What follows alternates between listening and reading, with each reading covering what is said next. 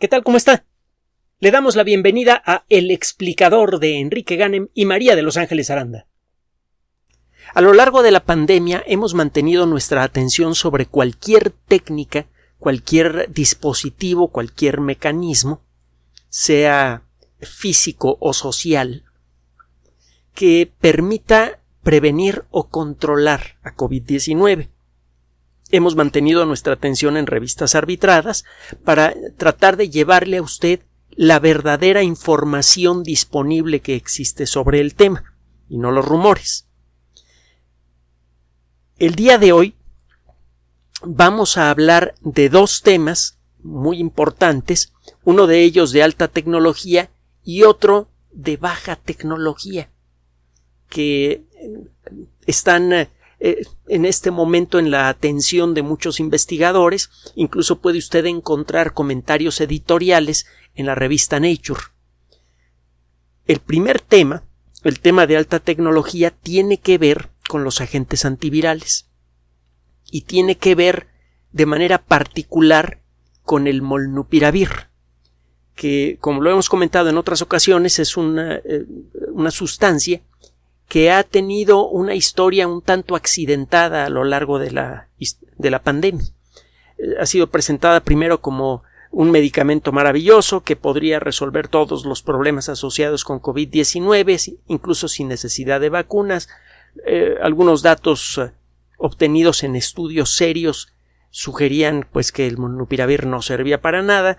Unos estudios más recientes sugieren que el molnupiravir podría ser un gran auxiliar para reducir, para limitar eh, casos de COVID-19 que comienzan a desarrollarse.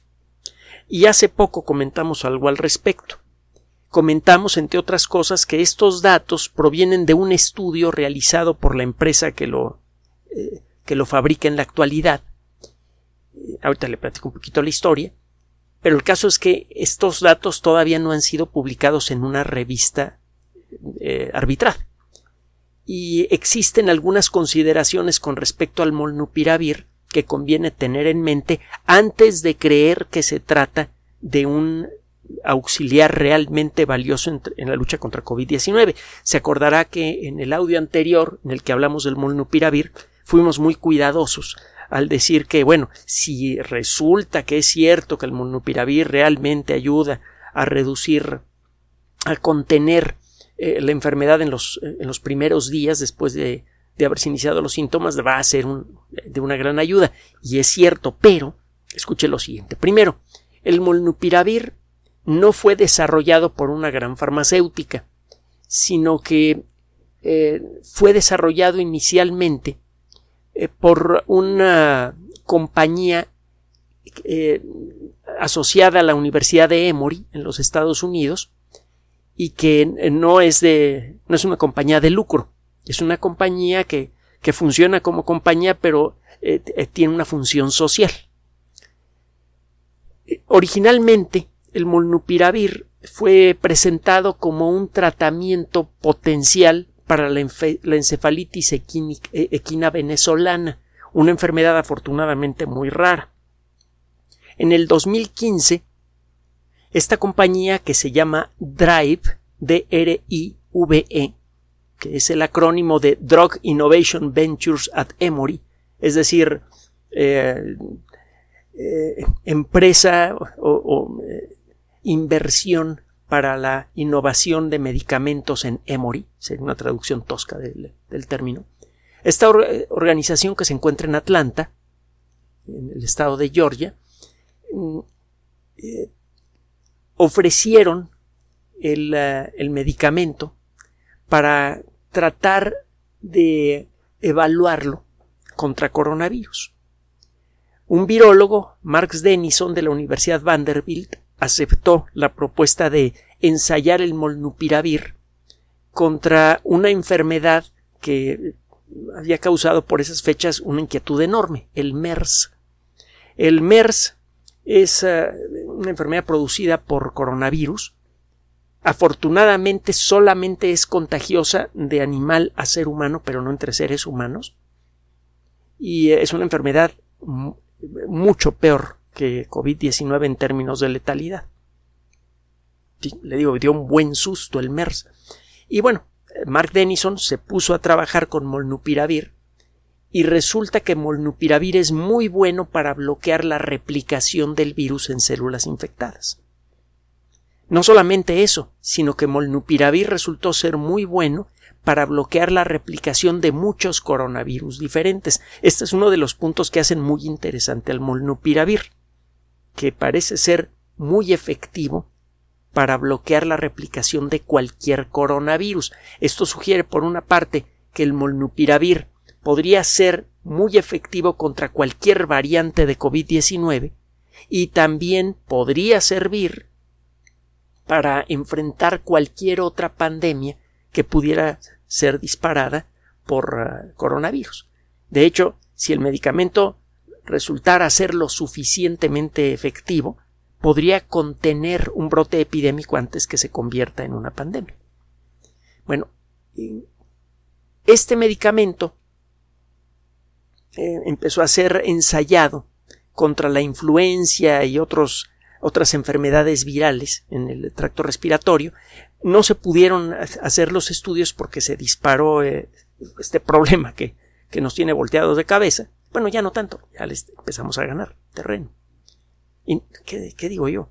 No le empezamos a ganar, ya le estamos ganando a la enfermedad. Pero bueno, el cualquier caso es que el medicamento, en las pruebas que se hicieron inicialmente, se encontró que el medicamento bloqueaba la capacidad de las células infectadas de producir virus funcionales y también reducía mucho el contagio en las personas enfermas. Usted le da el, bueno, en animales de laboratorio primero. Usted da el medicamento en animales de laboratorio y el animalito elimina el virus rápidamente, por una parte, y por otra parte, el animalito deja de ser casi completamente contagioso.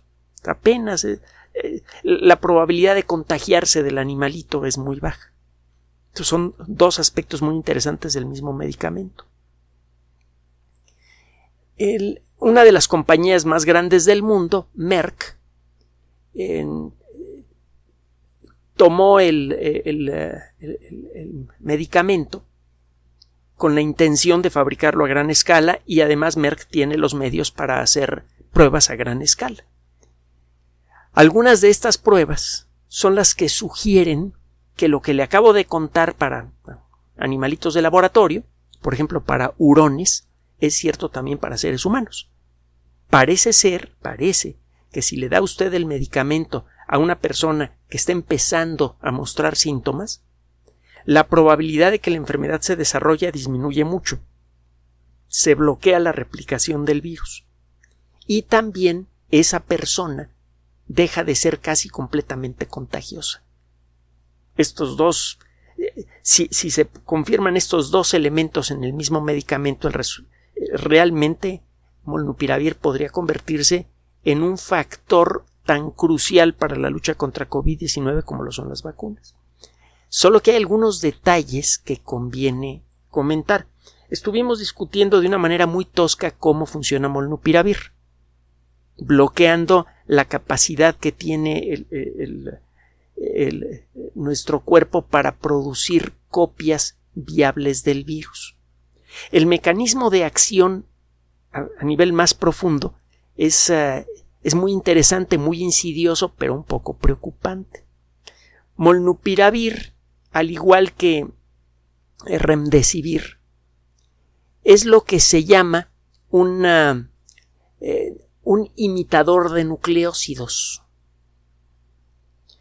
Si usted toma una molécula de, de ácido nucleico, sea ADN o ARN, verá que es una molécula que parece construida con piezas de Lego, con piezas de, Lego de cuatro colores diferentes. No nos vamos a meter en más detalles de cómo es la estructura, porque se nos va el tiempo y el chiste está en discutir eh, cómo va el rollo del molnupiravir. El caso es que si usted ve una molécula de ADN o de ARN, parece que está construida con piezas de Lego que son esencialmente idénticas pero de cuatro colores diferentes la información genética está grabada en el ADN o en el ARN con la secuencia de colores del Lego.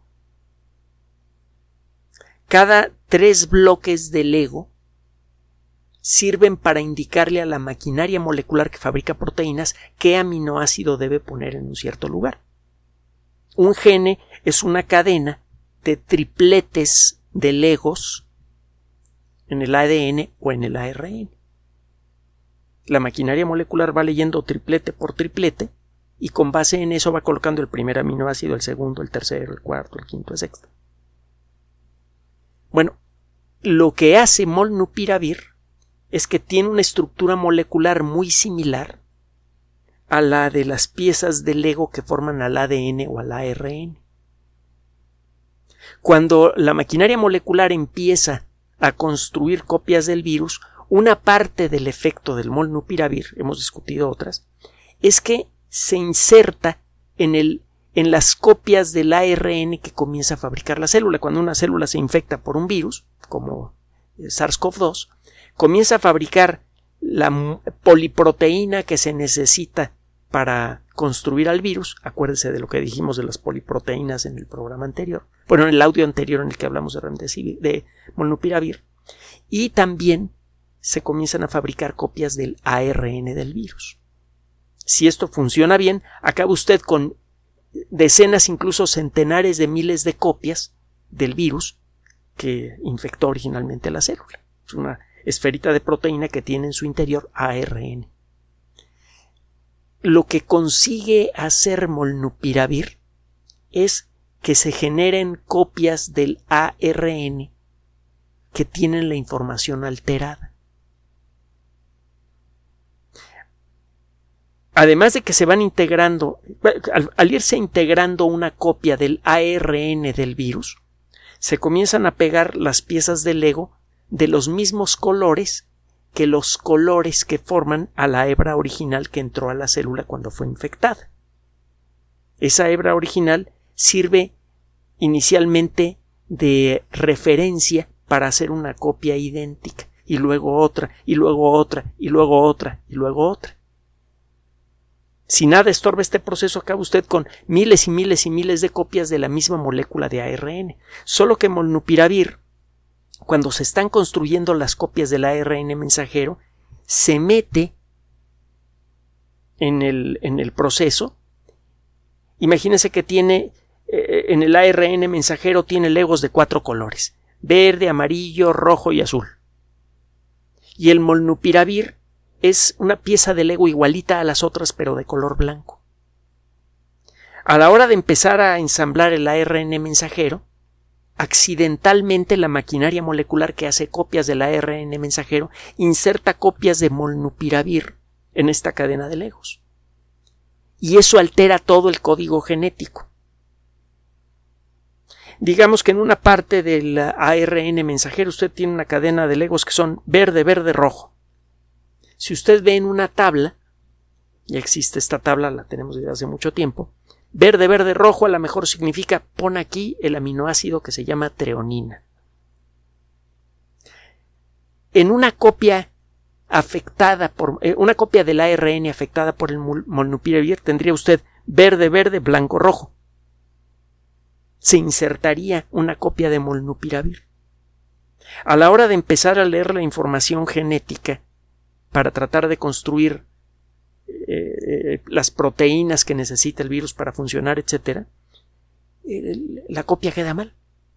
A la hora de empezar a leer esa información genética ya no sabe usted qué aminoácido poner en ese sitio, porque no existe en la tabla genética, que es esencialmente idéntica para todos los seres vivos y para todos los virus que no están vivos, eh, no existe una instrucción que diga, mira, cuando te topas con verde, verde, blanco, ponme aquí tal otro aminoácido. La maquinaria genética no sabe cómo leer este material genético, en donde además de las letras moleculares que conoce, se ponen unas letras moleculares que no conoce. Ese ARN mensajero tiene información ilegible. No, aunque usted forme un virus alrededor de ese ARN, si ese virus logra salir y meterse a otra célula, ese material genético no va a poder darle órdenes a la maquinaria molecular de esa otra célula a que se ponga a fabricar copias del virus. La maquinaria molecular no va a saber leer ese ARN. Los virus que empieza a producir una célula infectada que recibe tratamiento de molnupiravir no son viables. Eso es muy interesante. Pero este compuesto tiene una estructura molecular que se parece mucho a los elementos de construcción para el ARN y para el ADN también. Entonces, existe la, eh, la, inquietud de parte de la comunidad científica de que esto pueda producir problemas graves de salud como consecuencia de alteración genética de las moléculas, de las células que reciban el medicamento.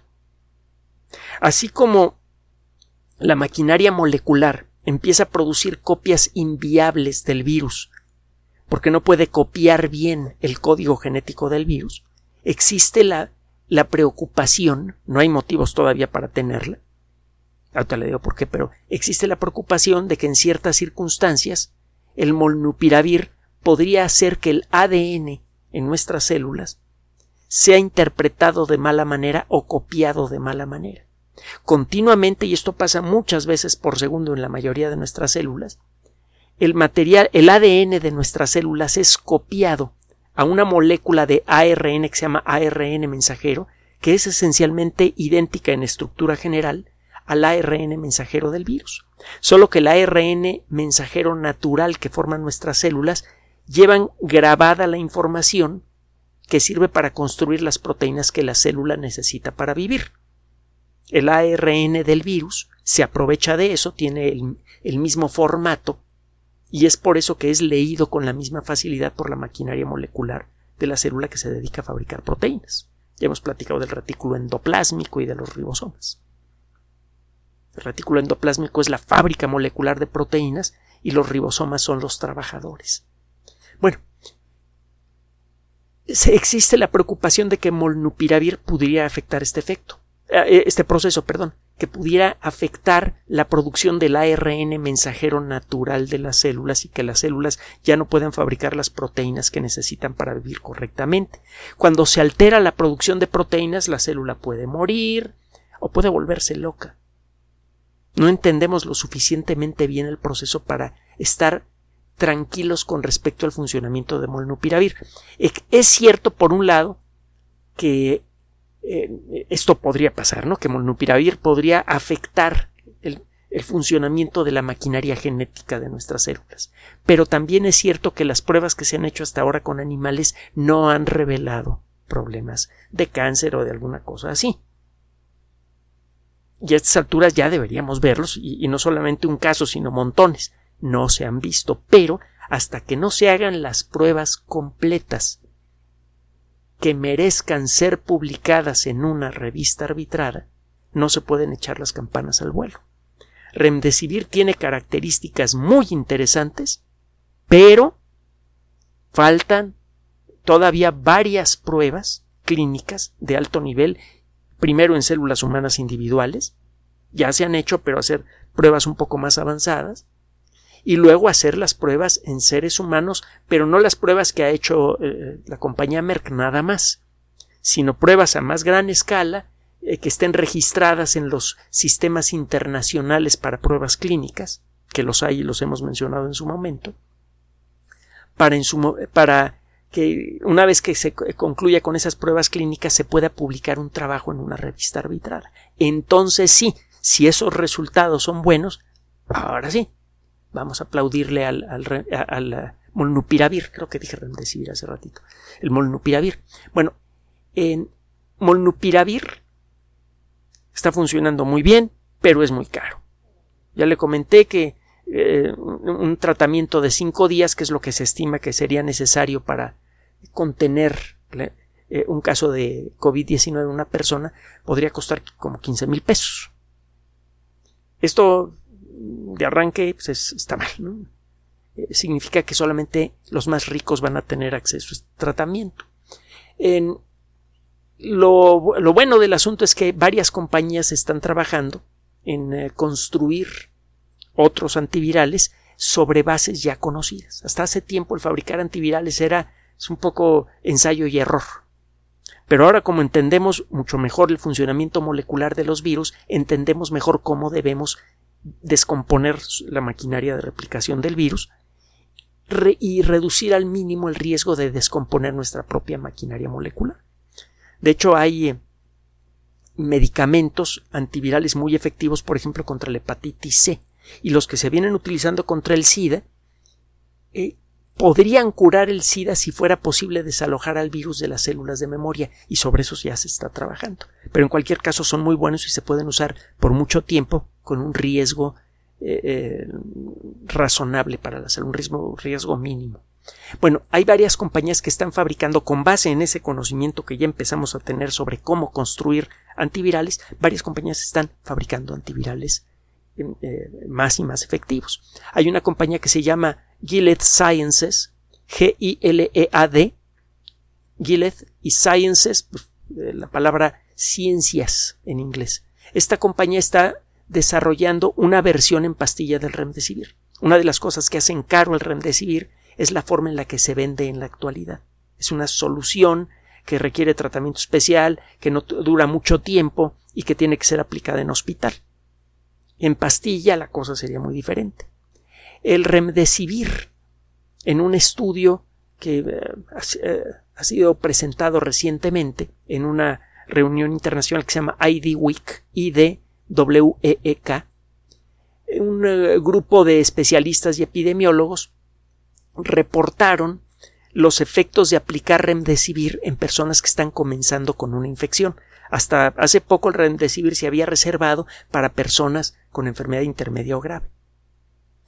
Resulta que el remdesivir cuando se da, cuando está comenzando la infección, reduce las hospitalizaciones en un 87% en personas de alto riesgo de desarrollar COVID-19. Va a encontrar la referencia de esto en un comentario editorial publicado recientemente por la revista Nature.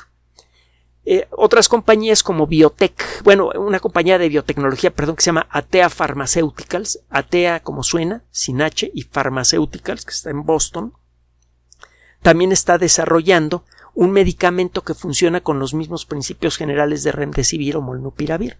Pfizer, se lo comentamos en su momento, ya está eh, iniciando las pruebas de nivel 2 y de nivel 3 para el tratamiento de personas que se acaban de infectar de COVID-19 con su propio eh, eh, antiviral que ya mencionamos hace poco. Entonces vienen un montón de antivirales que prometen ser muy efectivos contra COVID-19 cuando esté empezando.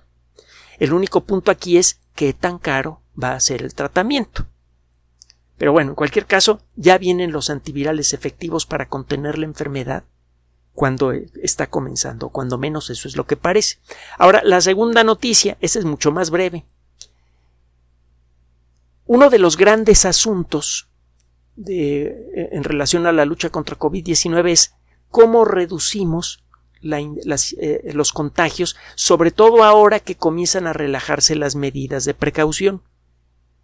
Cada vez vemos eh, grupos grandes de personas cada vez más y más grandes reunirse en muchos ambientes diferentes. Se puede hacer algo para proteger a las personas que no estén vacunadas o que aunque estén vacunadas tienen un riesgo especial de contraer la enfermedad. Y la respuesta es que sí. Hay un estudio, una serie de estudios que todavía no se presentan en, e, e, en, uh, en una revista arbitrada, están en prepublicación va a encontrar una referencia en Medargif. Es M-E-D-R-X-I, la I es I latina, V. M-E-D-R-X-I-B.org. Hay un trabajo en el que presentan la efectividad de ciertas medidas muy baratas para reducir la presencia de partículas contagiosas de COVID-19 en el aire, de partículas que pueden eh, producir un contagio. Eh, se ha encontrado que las si usted pone un filtro HEPA, HEPA, son filtros baratos que se pueden conseguir con facilidad, y eh, los cartuchos de estos filtros normalmente son baratos. Lo que encontró este grupo de investigadores en la práctica en hospitales es que si ponen estos filtros en las salas de terapia intensiva, los contagios entre las personas que están en esta sala se mantienen más o menos igual. Por ejemplo, de un paciente a un trabajador. Pero si pone usted estos filtros en las salas generales, a donde llegan pacientes que pueden caminar o llegan pacientes de casos que no tienen que ver con COVID-19, si pone usted allí filtros HEPA y está filtrando el aire continuamente, el índice de contagios disminuye muchísimo. Parece que estos filtros, que son capaces de remover objetos muy pequeños del aire, son efectivos para eh, atrapar la mayoría de las partículas de eh, saliva o de otros líquidos cargadas con COVID-19 que emiten las personas contagiadas, incluso las personas asintomáticas. Entonces, si usted mantiene una distancia razonable entre las personas que están en un lugar cerrado y este lugar cerrado tiene aire que es filtrado continuamente por filtros HEPA, que le digo de nuevo son baratos, hay muchos modelos diferentes y los cartuchos para eh, eh, mantener funcionando correctamente los filtros son baratos también, parece que con eso el ritmo de contagios disminuye muchísimo. A la hora de hacer estudios de cuántos organismos patógenos se encuentran en el aire, además de partículas virales, se encontró que en este tipo de ambientes los filtros HEPA realmente reducen en mucho la presencia de estos de, estos patógenos, de estos agentes patógenos, estén vivos o no. Uno de estos estudios se hizo en, en el eh, hospital Addenbrooke en Cambridge, en el Cambridge, Reino Unido, no Cambridge, Massachusetts. En, se están utilizando en este lugar, bueno, se utilizaron en, en, una época unos filtros portátiles de aire que usted puede comprar en casi cualquier lugar aquí en la Ciudad de México y en otras ciudades de México, eh, por necesidad. Empezó a llegar mucha gente y para mantener el aire más o menos limpio pusieron los filtros y para su sorpresa los filtros redujeron muchísimo los contagios. Entonces, esta es otra buena noticia, es posible seguir caminando hacia la vieja normalidad utilizando sistemas de filtración de aire que utilizan filtros comunes fáciles de comprar, fáciles de mantener. Esto significa que, aunado a las vacunas, al respeto por una distancia mínima entre personas y al uso de las mascarillas, se pueden encontrar mecanismos que reducen cada vez más la posibilidad de contagio. Por el otro extremo le estamos comiendo terreno al virus con vacunas excelentes y con la posibilidad de desarrollar medicamentos antivirales que podrían cortar la infección antes que ésta se vuelva grave. Por muchas rutas diferentes le seguimos comiendo terreno a COVID-19 y por lo mismo y como siempre le pedimos que mantenga la calma y que no haga caso de las noticias catastrofistas. Mejor escuche a las autoridades de salud, escuche a los que de veras saben. Gracias por su atención. Además de nuestro sitio electrónico www.alexplicador.net, por sugerencia suya tenemos abierto un espacio en Patreon, el explicador Enrique Ganem, y en PayPal, el explicador patrocinio por los que gracias a su apoyo sostenemos este espacio. Puede usted descargar gratuitamente estos audios en formato MP3 en Spotify y en iTunes como El Explicador sitio oficial y en SoundCloud como El Explicador y con formato de video en YouTube en El Explicador sitio oficial. Recuerde nuestras redes sociales de siempre, Twitter Enrique-Ganem y en Facebook Enrique Ganem sitio oficial, El Explicador y los grupos que usted ya conoce. Finalmente, el explicador siempre somos María de Los Ángeles Aranda y Enrique Ganem. Gracias.